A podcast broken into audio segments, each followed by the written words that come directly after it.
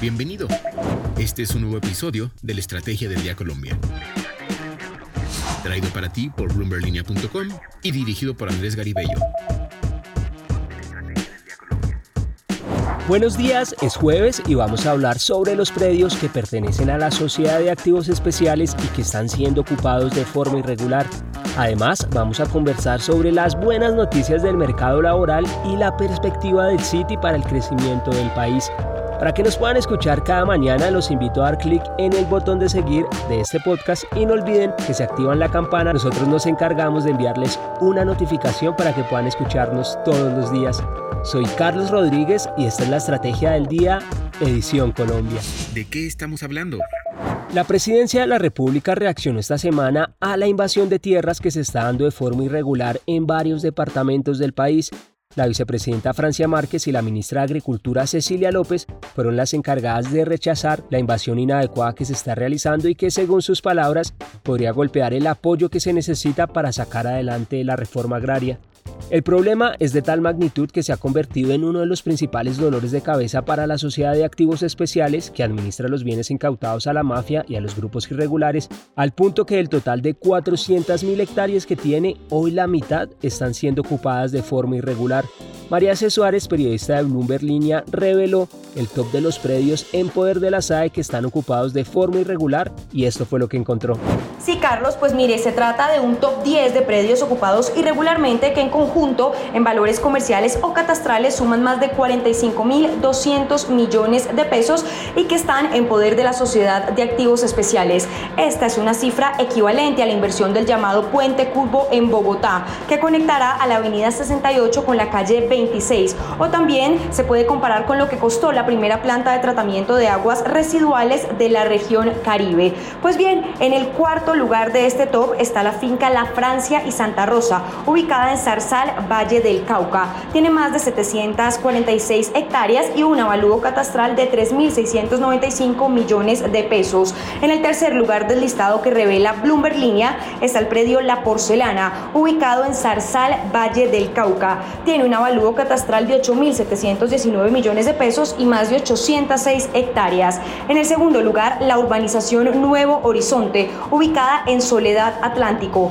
Tiene 243 inmuebles con áreas de terreno de en promedio 84 metros cuadrados. Su avalúo comercial es de 9.536 millones de pesos. Y el primer lugar pueden consultarlo en www.bloomberlinia.com. Pero les adelanto que está ubicado en Bogotá. Además, pueden conocer la historia detrás de cada uno de estos bienes. Lo que debes saber. Estos son los datos sobre economía y negocios que tiene que saber para este jueves. El primero, el dólar amanece en 4.422 pesos con 77 centavos. El peso sigue perdiendo terreno a medida que sube la incertidumbre en los mercados ante un menor crecimiento económico.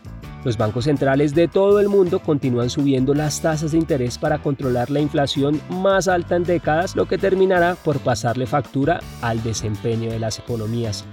El segundo, la tasa de desempleo en junio llegó a 11%, lo que significó una caída desde el 13,1% que se había registrado en el mismo mes del año pasado. En plata blanca, según explicó el DANE, esto significa que entre julio de 2022 y julio de 2021 hubo 344 mil personas que salieron del desempleo. En total, en el séptimo mes de este año se registraron 2,7 millones de personas desempleadas.